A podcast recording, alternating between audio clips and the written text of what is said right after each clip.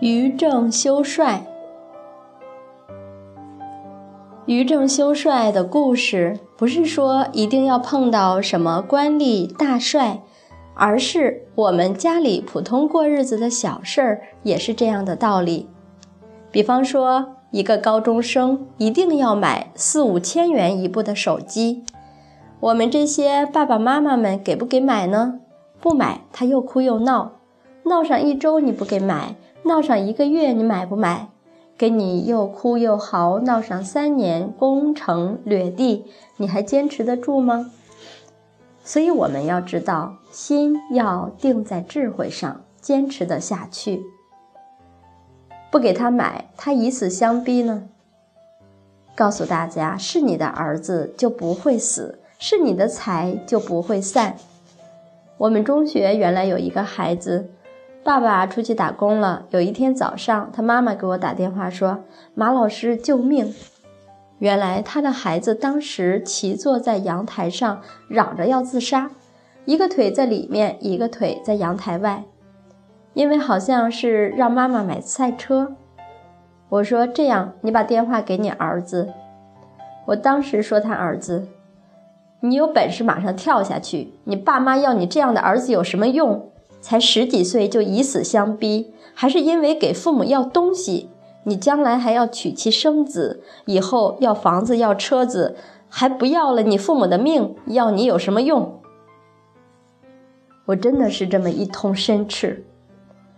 后来他妈妈就哭着说：“孩子下来了，老师，我把他送到学校吧。”我说：“你让他自己骑车子自己来吧。”他说：“我可不敢，还是打车去吧。”就是因为他知道母亲对他溺爱，太在意他，才会是这种结局。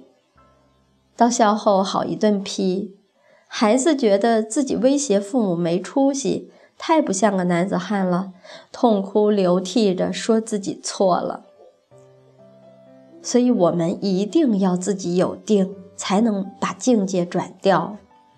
在国外有一个很著名的教育家，他们刚开完一个会，经过一个游乐场，游乐场的电动玩具是给所有的小朋友玩的，可是有一个小朋友很霸道，坐在上面怎么都不肯下来，大家都劝他，孩子，你该让给其他小朋友了，你不能一直坐在这儿。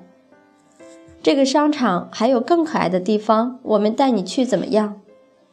越说他越来劲儿。紧紧地抓住电动玩具的把手。后来教育家他们从那儿过，说出什么事情了？正好有人认出来这个教育家，就让他来解决。他就附在小孩的耳边说了几句，结果小孩吓得赶紧下来了。后来大家都伸大拇指说：“你真棒！你到底说什么话呢？”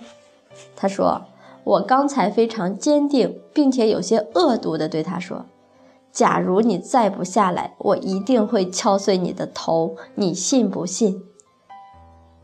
他的语气很坚定，因为刚才每个人都在哄他，已经哄得差不多了，又来了要敲碎头的，一下就震撼到了他的内心。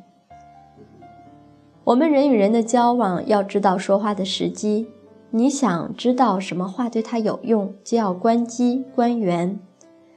看好姻缘的当下，我们要知道说什么最有用。所以说，伟大的教育家表面上是靠言语，实际是攻心有道。东汉的韩伯瑜，他的妈妈也是伟大的教育家，只要儿子不听话，就要罚儿子跪下，家法伺候，拿自己的拐杖打。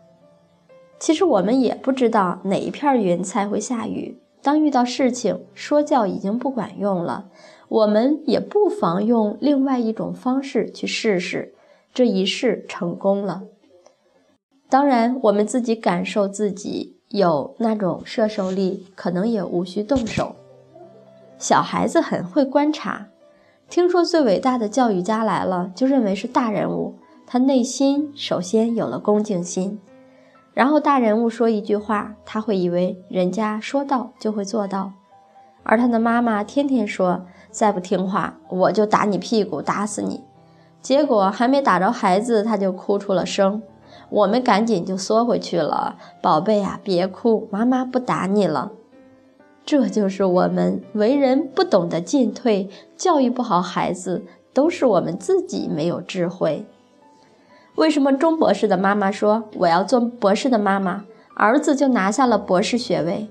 我要做教授的母亲，儿子就当上了终身教授。儿子就这样成圣成贤给母亲看。为什么人家可以做得到？人家的教化就达到了成圣成贤的份儿上了。人家妈妈的德行就高到这个地步了。我们有智慧的于正式引出了这几个教育故事。眼前的人教化不到，是我们的德行不够，智慧不足。